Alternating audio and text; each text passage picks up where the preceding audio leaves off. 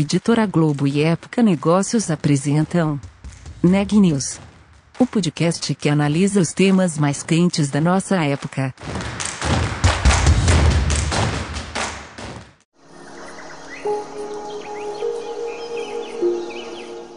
Este episódio faz parte de Um Só Planeta, maior movimento editorial brasileiro para promover práticas sustentáveis, em parceria com Ambipar, Braskem, Endi e Natura.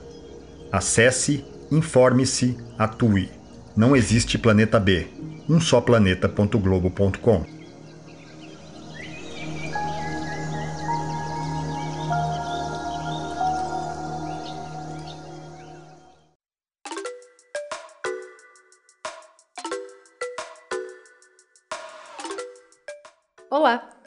meu nome é Ana Laura Stachewski, eu sou da Época Negócios e você está ouvindo mais um episódio do Neg News, nosso podcast sobre os impactos da pandemia do coronavírus na economia e nas empresas. As discussões sobre ESG explodiram no último ano. A sustentabilidade é um dos pilares desse conceito e vem se tornando prioridade para cada vez mais empresas. No episódio de hoje, a Micaela Santos fala sobre esse tema e sobre as apostas de uma empresa na energia renovável. Confira! Independente do grupo Siemens desde novembro do ano passado, a Siemens Energy, empresa de capital aberto que atua em setores de energia convencional e renovável, decidiu investir em projetos de hidrogênio verde e foi uma das primeiras empresas industriais a assumir o compromisso de ser neutra nas emissões de carbono até 2030. A conclusão do processo de separação com o grupo veio simultaneamente com o surgimento e o avanço da pandemia de coronavírus, momento em que empresas do Brasil e do mundo realizaram planos e estratégias para evitar danos econômicos. Eu conversei com o André Clark, diretor-geral da Siemens Energy no Brasil, sobre as tendências em energias renováveis para o cenário brasileiro e sobre a importância de boas práticas em ESG. Vamos ouvir a entrevista. Bom, eu queria começar entendendo um pouco, né, sobre o que é a Siemens Energy, como que foi o processo de se tornar uma empresa independente do grupo, né, se tornar uma empresa de capital aberto. Foi em 2020, né, que aconteceu. Isso. Durante a pandemia, Isso. né? Como que foi esse processo? Durante a Siemens Energy nasce com um propósito que é a descarbonização dos processos uh, e de energia dos nossos clientes. Já ficava óbvio estrategicamente que essa seria uma necessidade uh, importante da, uh, do mundo, uma empresa dedicada a descarbonizar. Né? por que, que isso é tão importante? Porque o mundo emerge da, da pandemia mais ciente e cioso da proteção ambiental, da questão climática, do ESG e assim por diante. Em 1 de outubro é, do ano passado, nasce a Siemens Energy na Bolsa de Frankfurt.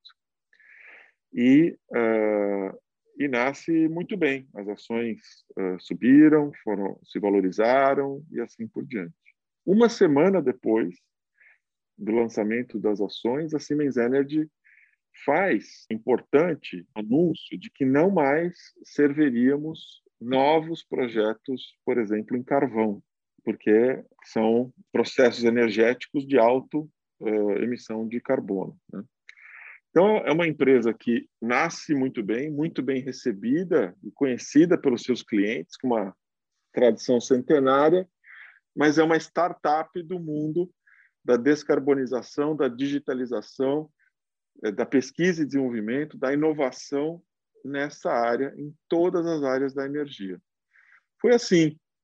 E o processo todo foi todinho feito via online. As conferências com os acionistas, a apresentação dos documentos, a, o processo é, jurídico e financeiro de criação da nova companhia, também no Brasil, uma grande companhia no Brasil, foi todinha feita com os nossos profissionais de home office, trabalhando a partir de casa, né? Então, assim, grandes desafios, mas uma experiência muito importante. E André, eu queria que você falasse um pouco sobre o hidrogênio verde, né? E como que o Brasil pode se beneficiar desse mercado. Vocês também criaram algumas soluções, tem algumas parcerias com a China, com, com a Porsche, então queria que você falasse um pouco sobre essas iniciativas.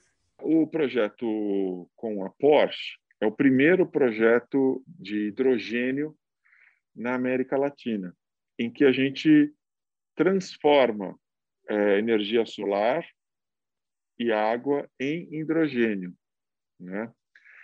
É, e depois esse hidrogênio nós transformamos em metanol.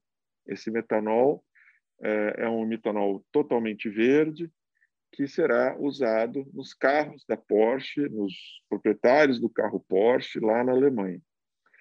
Ele é um primeiro projeto é, pequeno, mas que mostra a potencialidade da América Latina, do Brasil, na produção de energias renováveis, na produção de hidrogênio e na ideia do que se chama Power to X, ou seja, power até o hidrogênio e, por que não, amônia, metanol e outros químicos tipicamente feitos a partir da energia renovável, eólica, solar, de energia verde. Quando a gente traz esse caso para a América Latina e para o Brasil, é com a ideia é, de que o Brasil é uma potência nessa área. Imagina o que nós poderíamos fazer em escalas maiores com fertilizantes verdes, como, por exemplo, a utilização da amônia, e, por que não dizer, da, história, da ideia de exportar a nossa energia verde através do hidrogênio e de outros químicos, como o metanol. É, por que, que isso é tão importante agora? Porque todos os nossos parceiros comerciais, a Europa, Estados Unidos, a China, se prontificaram a reduzir suas emissões e chegarem à neutralidade de carbono até 2050 ou 2060, no caso da China. E o Brasil já está muito perto disso, é fornecedor de muitas coisas verdes, é sustentável em energia já há muito tempo e pode ser um grande ícone é, brasileiro mundial nesta é, neste planeta que precisa tanto de referências positivas. O Brasil pode ser a solução verde para vários países que estão saindo do carvão. O Brasil não tem carvão relevante na sua matriz. Outros países, como a Europa, outras regiões do mundo, como a Europa, Estados Unidos, China, Japão, têm que sair do carvão e eles vão precisar desse combustível tão importante que é o hidrogênio, hidrogênio verde. Então, é, esse caso chama a atenção de todos nós para dizer é possível esse pequeno pequeno caso aqui pode ser o prenúncio de um grande commodity global e que o Brasil é profundamente competitivo. A Agência Mundial de Energia é, escreveu isso, que o Brasil é dos produtores é, de energia eólica mais competitivos do planeta, talvez o mais competitivo, sendo, portanto, um candidato importantíssimo para prover hidrogênio verde para esses países que estão fazendo a sua transição energética.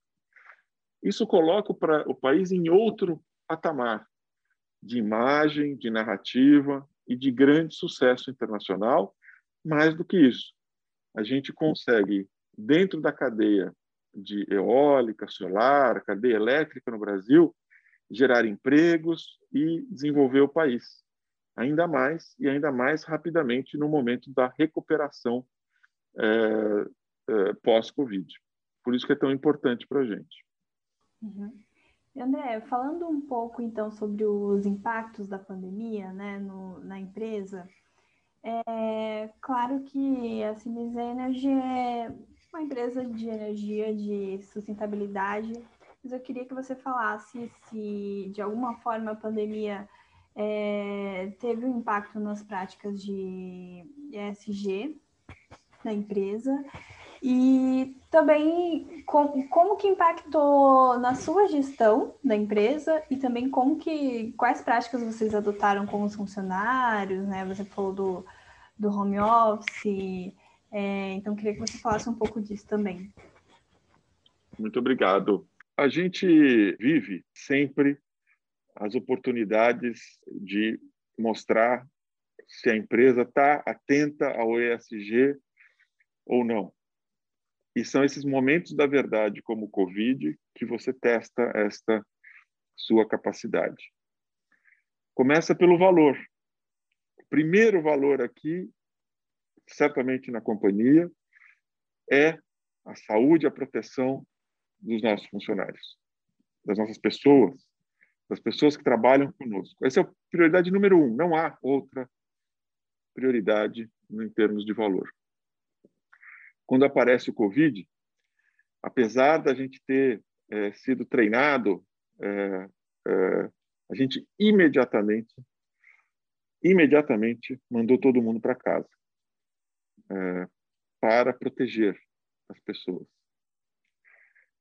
A gente já tinha treinado isso. A gente tinha treinado isso na época da greve, greve dos caminhoneiros. A gente treinou isso naquelas enchentes que tivemos aqui em São Paulo, não sei se você se lembra, que encheu tudo aqui, e que durante dois, três dias, todo mundo trabalhando em casa, e treinamos isso, esses acidentes, como é que gera essa crise.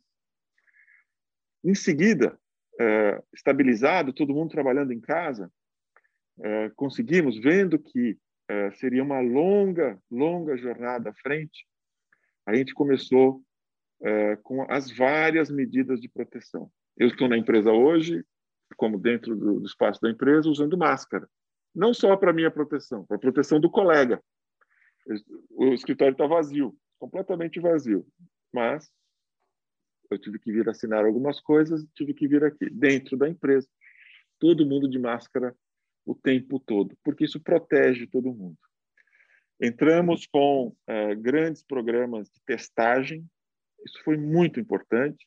Nós testamos toda a população uh, que não pode trabalhar de casa, que tem que trabalhar nas fábricas e nos projetos, a cada 15 dias, para ver se uh, aqueles surtos de contaminação, em especial que são assintomáticos, não aparecem. Isso torna o ambiente mais seguro. Apareceu um positivo, quarentena, observamos diretamente e assim por diante. Logo em seguida, telemedicina. Telemedicina para 100% da população. Por quê? Porque você está em casa, de repente alguém, um filho, um, ou a própria pessoa tem um nariz escorrendo, uma dor qualquer, tem como é, consultar um médico online, tirar aquela dúvida antes de se locomover a um hospital e assim por diante. Então, foram Aí, uma série de campanhas de é, conscientização, aí uso de face shields, a completa remodelagem dos nossos é, processos de trabalho e assim por diante. Tudo isso para a proteção das pessoas. Todo mundo que trabalhava em, fábrica, mas que poderia trabalhar de casa, também trabalhando de casa, para proteger as pessoas que não tinham opção senão trabalhar na fábrica passamos as pessoas e assim por diante. Mais do que isso, trabalhar de casa não é fácil. Nós temos a nossa vida pessoal, aquilo que eu falei, os filhos, os gatos, são os donos da casa, é a gente que está invadindo com o trabalho. Então, nós temos que ter, tornar a vida das pessoas mais confortável em casa. Então, as cadeiras do escritório, todos os equipamentos de ergonomia, né, telas e tudo foram todas enviadas para a casa dos funcionários além de algumas ajudas de custo. Então, foi uma série de medidas centrais no fator número um, que é a proteção das pessoas. Qual que é o desafio de, por exemplo, vocês têm, têm metas, né, que é aquela meta de compromisso de ser neutra em emissões de carbono até 2030, e aí vocês têm projetos de pesquisa, desenvolvimento, inovação. Qual é o desafio de manter esses projetos, né, é, em meio a tudo que está acontecendo, em meio à pandemia? Qual que é o, o desafio, os principais desafios? nesse sentido? Olha, o, as coisas continuaram acontecendo, os projetos e os investimentos não pararam, ao contrário, foram acelerados, né? É, os trabalhos continuaram. Qual é o desafio principal? Principalmente naqueles momentos em que você precisava juntar uma equipe para aquele momento de criatividade, a distância atrapalha um pouco, porque a gente também é incentivado na nossa criatividade pelo ambiente onde a gente está. Então, esse acho que é uma grande dificuldade, aquela interação humana que é tão necessária para a gente. A gente tentou remediar isso usando é, softwares que permitem as pessoas desenharem e colocarem e, e, processos de ideação e tudo mais, mas nunca é a mesma coisa. Durante esse ano, durante a pandemia, assinamos acordos de cooperação com o IPT e o Estado de São Paulo, né, no, é, é no IPT aberto, né, Open uh, Experience IPT. Continuamos a, a, as nossas relações com as universidades, os centros de pesquisa, bastante coisa online, o que é feito em laboratório, em bancada, não tem jeito, continua a ser feito, mas com toda a proteção das pessoas. É, mas o, o desafio é aquele, aquele momento da interação humana que dá a criatividade. Isso as pessoas têm se sentido bastante é, conhecer gente nova, startups novas e tudo mais atrapalha um pouco, porque é aquela coisa do olho a olho, do contato físico que cria a primeira é, relação de, de, de, de confiança, essa coisa toda. São coisas mais difíceis, mas que esses processos digitais e tal também permitiram uma frequência maior de interação. Eu acredito que o que aconteceu, as, as reuniões ficaram mais curtinhas, meia hora, 15 minutos, um touch base aqui, lá, tarará, mas em maior frequência e aumentando essa, essa, esse nível de interação, tentando substituir aquela intensidade do encontro físico por uma quantidade maior de frequência de, de encontros e trabalhos uh, juntos. Essa tem sido acho que o principal desafio. E como ela se alonga, essa perspectiva das pessoas. Como vai ser o futuro? Eu agora me adaptei tão bem. É, olha, André, eu já mudei de cidade. Eu quero fazer outro jeito de trabalho. Porque as pessoas tomaram decisões importantes. Ah, não quero ficar aqui no meu apartamentinho em São Paulo, eu quero uma casa maior, do campo, fora. Tem várias escolhas das pessoas. E o objetivo aqui é que as pessoas estejam felizes trabalhando conosco. Então, o, o próximo passo é como é que a gente acomoda essa nova necessidade é, que se criou. Não necessariamente as pessoas sequer vão querer vir todo dia no escritório, elas querem outro modelo de trabalho.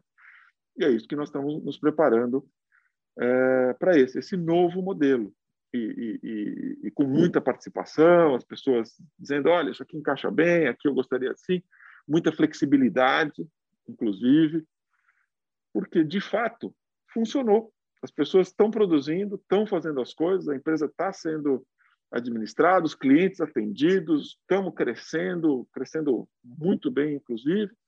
Fizemos o IPO, carve-out e tudo, tudo isso online um pedaço disso, quando, quando tirado o medo do vírus e a, todo mundo vacinado e tudo mais, algumas coisas a gente aprendeu muito bem. Será que a gente precisa se deslocar até um local só para responder uma quantidade de e-mails e fazer uma pequena reunião de projetos? Ou isso não é mais necessário? Quando a gente se deslocar para aquele local, tem que ser por uma coisa muito especial, para encontrar o colega, para estar juntos, olho no olho, uma conversa especial, alguma coisa mais criativa e tudo mais ligado à motivação. Mudou.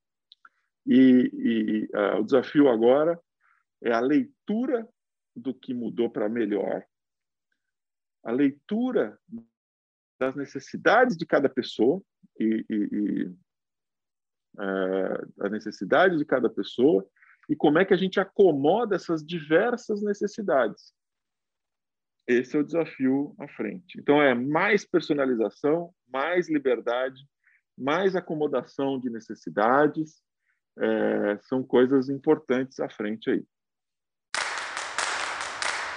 Notícia do dia. O Instituto Butantan encaminhou para a Anvisa um pedido de autorização para testar um novo soro em pacientes com Covid-19. Em testes em animais, o soro demonstrou o potencial de diminuir a carga viral e o perfil inflamatório, além de preservar a estrutura pulmonar dos animais.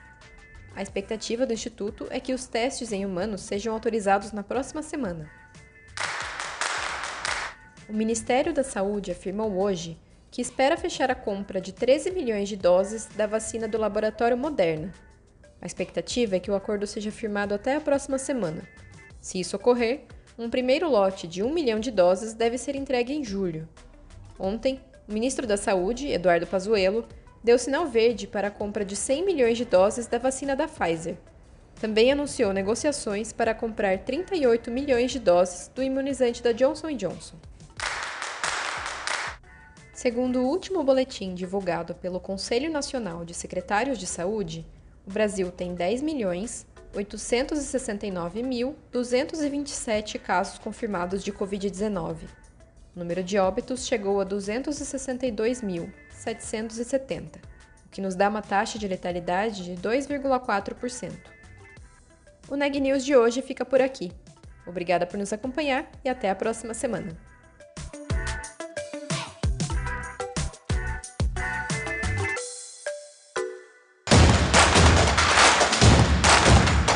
Esse podcast é um oferecimento de Época Negócios. Inspiração para inovar. Não deixe de conferir nossos outros podcasts. Presidente Entrevista Presidente. The Office. E os negócios da nossa época. Ouça, acompanhe, compartilhe. Vamos fazer deste podcast o nosso ponto de encontro.